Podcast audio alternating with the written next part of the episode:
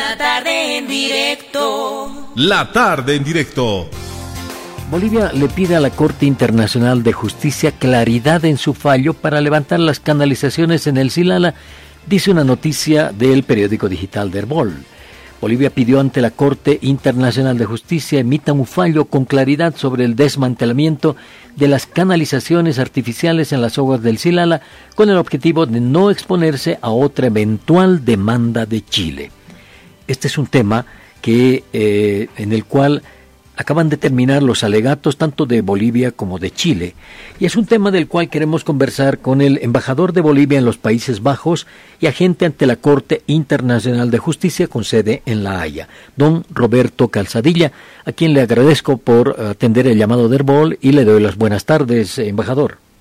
Muchas gracias, José Luis. Gracias, José Luis. Gracias, José Luis.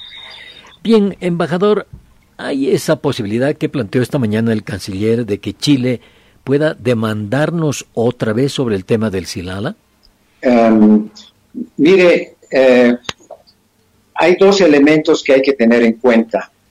En primer lugar, nosotros hemos trabajado esta fase eh, de los alegatos orales en base a dos supuestos que Bolivia ha tenido y ha llevado a la, a la Haya para hacer, realizar su defensa. En primer lugar, eh, hemos sostenido de que hay un curso de agua eh, que transcurre eh, y escurre hacia Chile y hay un curso de agua que ha sido artificialmente mejorado. Esto se lo ha realizado a través de las obras artificiales. Esto ha sido en la década de 1920 en adelante y en función a los trabajos realizados por eh, la, empresa DHI que ha, que ha podido hacer investigaciones en, en la región de, del Silala, se ha podido determinar eh, varios resultados importantes para, para Bolivia. En primer lugar, es eh, destacable que ellos han realizado un trabajo eh, esa distinción del flujo natural y el flujo artificial es con la que Bolivia fue a defender sus derechos eh, en La Haya. En La Haya, sobre todo, hemos discutido dos aspectos. Uno, el aspecto de la naturaleza misma del Silala, por una parte, y otra sobre los usos y los derechos y obligaciones de los países. En ese marco es que eh, Bolivia se ha fundamentado eh, y ha fundamentado su defensa en función a los trabajos científicos realizados. Eh, han contribuido diferentes instituciones en, Bolivia, pero también em, se ha contratado un trabajo de investigación científica en la región. Ellos han hecho perforaciones de, de una treintena de perforaciones de hasta 140 metros de profundidad, donde se ha podido determinar eh, los flujos tanto superficiales como subterráneos eh, y el impacto de la canalización que ha sido construida por la empresa eh, la empresa anglo-chilena, que utilizaba eh, estas aguas inicialmente para eh, las locomotoras.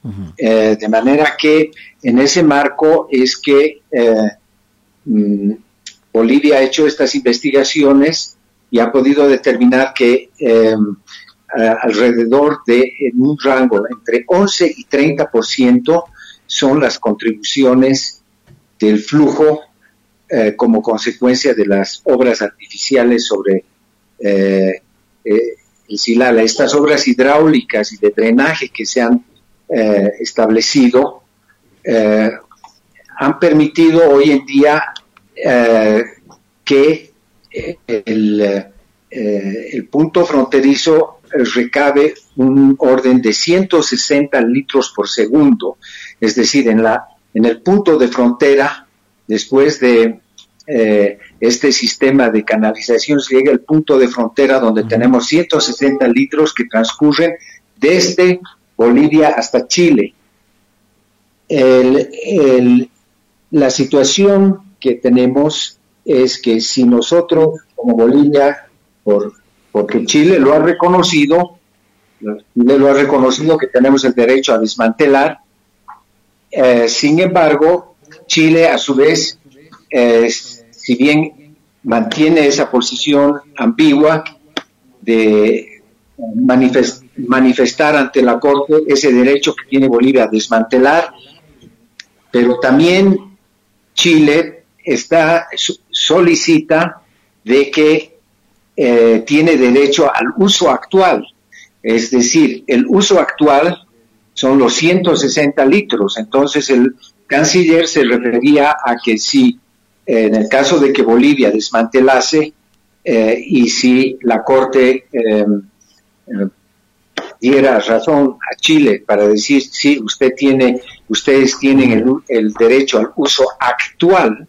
sobre esas aguas, eh, entonces el momento en que Bolivia desmantele vamos a tener un impacto de aproximadamente, eh, qué sé yo, 40, 40 litros que van a fluir, eh, van a disminuir en su flujo superficial y Chile nos podría demandar una vez más en ese escenario es que el canciller se ha referido a eh, esta, este posible escenario de necesidad de tener una claridad de parte de la Corte. Embajador, eh, es un tema que debe ser claro frente a la audiencia de nuestra emisora, a los bolivianos. Eh, ¿Qué es lo que espera Bolivia del fallo de la Corte? ¿Cuál es en concreto el motivo por el que esto está ahí y cuál es la intención del eh, equipo boliviano, ¿qué es lo que espera Bolivia del fallo de la Corte de la Haya?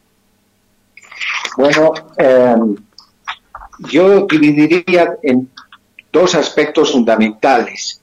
Por una parte, Bolivia está, ha solicitado a la Corte el rechazar todas las conclusiones del petitorio de Chile y en la en la medida en que la Corte considere que existe todavía una disputa entre las partes, eh, declare que las aguas del Silala constituyen un curso de agua internacional cuyo flujo superficial ha sido mejorado artificialmente. Chile em, eh, ha acusado a Bolivia sobre eh, obligaciones que no que Bolivia habría incumplido en em, sus eh, en el respeto al derecho internacional. Entonces eh, Chile nos acusa de que Bolivia no habría em, evitado posibles daños transfronterizos y por otra parte también Chile nos acusa de que Bolivia habría vulnerado esta, la, obligación de cooperar y notificar con respecto a las actividades que habría realizado Bolivia. A esto se refiere la pequeña, la pequeña presa que se realizó para eh, un criadero de truchas, las instalaciones de, un pequeño eh, regimiento que tenemos en ese lugar fronterizo. De manera que em, eh, Bolivia el 2018 acepta que el Silala en su flujo natural es eh, un curso de agua internacional regido por el derecho internacional consuetudinario. El derecho consuetudinario establece de que los países ribereños tienen obligaciones y tienen a su vez no solamente estas obligaciones, sino también tienen diferentes derechos. De manera que esos derechos, nosotros en este caso somos el estado de aguas arriba, Chile el estado de aguas abajo. Así como nosotros, cuando demandamos eh, que Chile eh, observe los derechos de Bolivia en el, en el caso del Lauca, es porque nosotros somos río, somos el estado de curso ríos abajo y ellos. Entonces hay obligaciones de acuerdo al derecho internacional en estos cursos transfronterizos. De manera que eh, es, esa ha sido, por una parte, eh, la respuesta que ha dado Bolivia a la demanda de Chile y, por otra parte, en cuanto a la defensa de Bolivia, se ha sustentado en una contrademanda, es decir, nosotros hemos contrademandado a, Chile con tres eh, fundamentos. En primer lugar, el primer punto ha sido Bolivia tiene soberanía sobre los mecanismos de drenaje y canales artificiales en el Silala, que se encuentran, por supuesto, en nuestro territorio y el derecho a decidir si los mantiene o los desmantela o cómo. El segundo punto que Bolivia le pide a la Corte es que dictamine y que declare que Bolivia tiene soberanía sobre el flujo artificial de las aguas del Silala que ha diseñado, mejorado y producido en su territorio y que Chile no tiene un derecho adquirido sobre estas sobre este flujo artificial.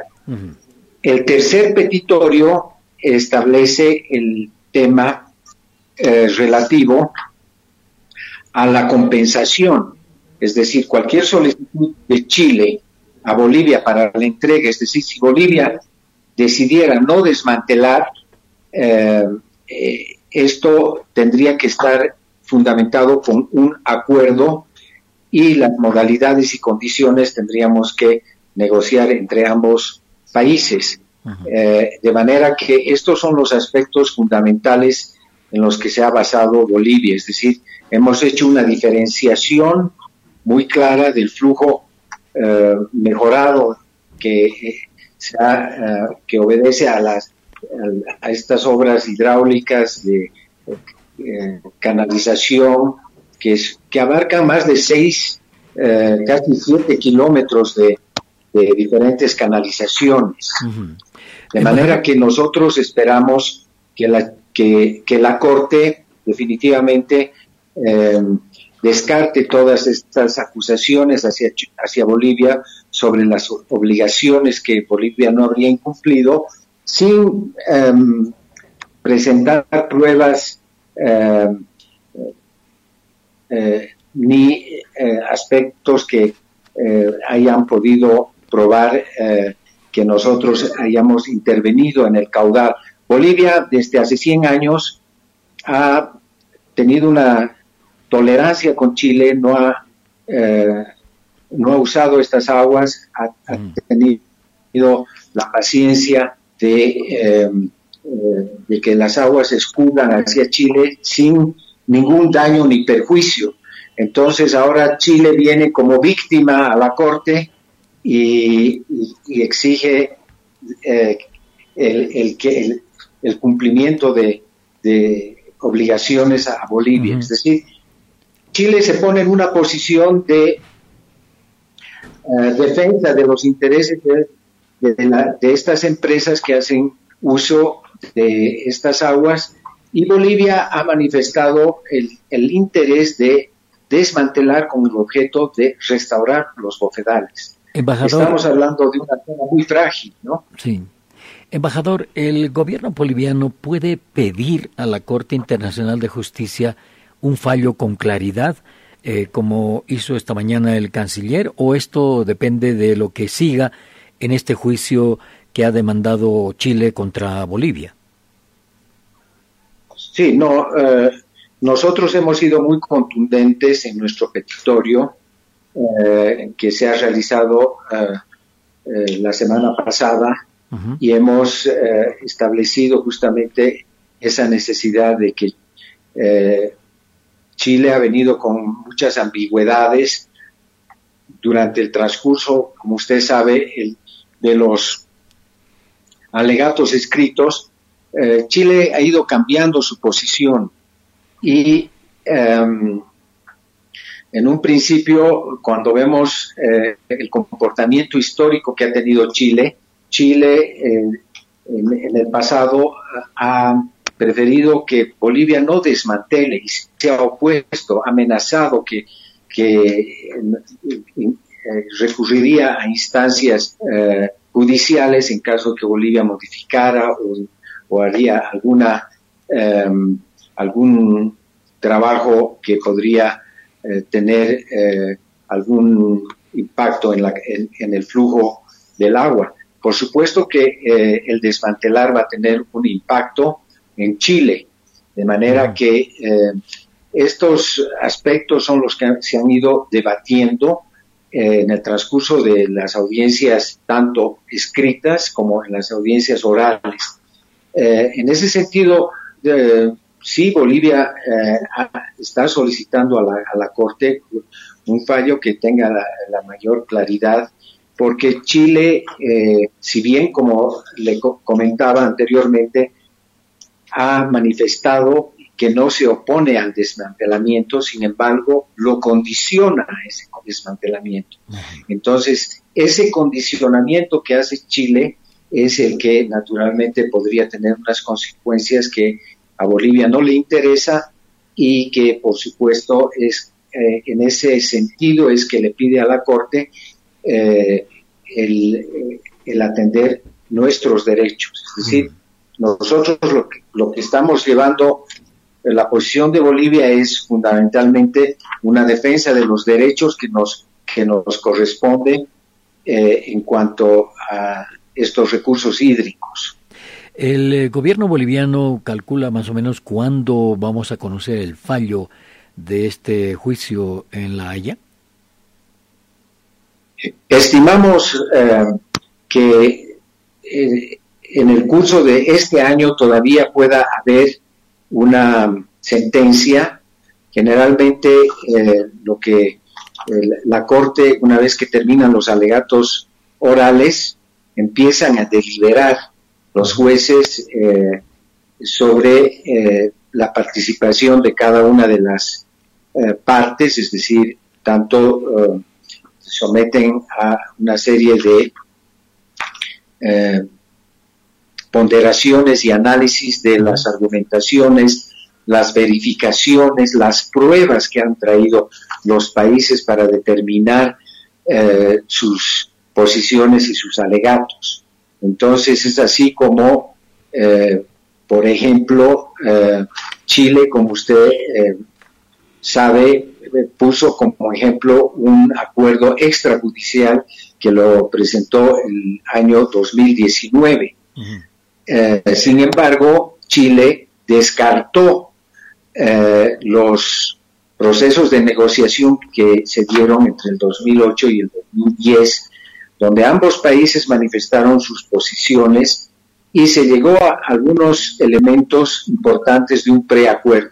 Bolivia siempre ha sostenido una posición de diálogo, de resolver eh, estas desinteligencias, las disputas, a, través de un diálogo y en ese sentido es que em, el acuerdo, estos preacuerdos manifiestan claramente eh, esas posiciones que tuvieron los países donde eh, Chile se comprometió a eh, ver las medidas para que Bolivia también tenga beneficios en el uso de las aguas del, del Cuando, cuando Chile durante, en la Corte trae el acuerdo del 2019, una, una propuesta de, que desconoce los intereses de Bolivia, es un una, propuesta unilateral. Una vez que Chile eh, presenta este alegato, Bolivia le responde en,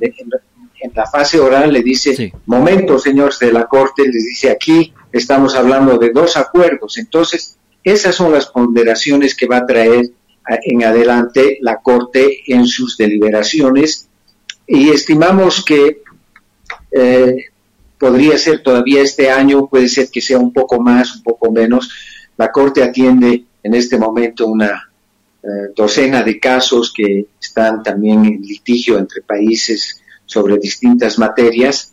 Entonces, eh, no es el único caso que, delibera la Corte, de manera que estimamos de que pueda ser antes de fin de año y de lo contrario, teniendo en cuenta que también la Corte tiene sus periodos de vacación, tanto en, el, eh, en, verano, es decir, en el mes de julio, agosto, es donde ya no va a haber actividad. Entonces, pensamos de que va a ser muy difícil de que haya una sentencia eh, durante este periodo. Y si habría sería en el otoño europeo o de lo contrario ya sería, estimamos, a principios del próximo año. Muchísimas gracias por estos minutos con eh, nuestra emisora, embajador.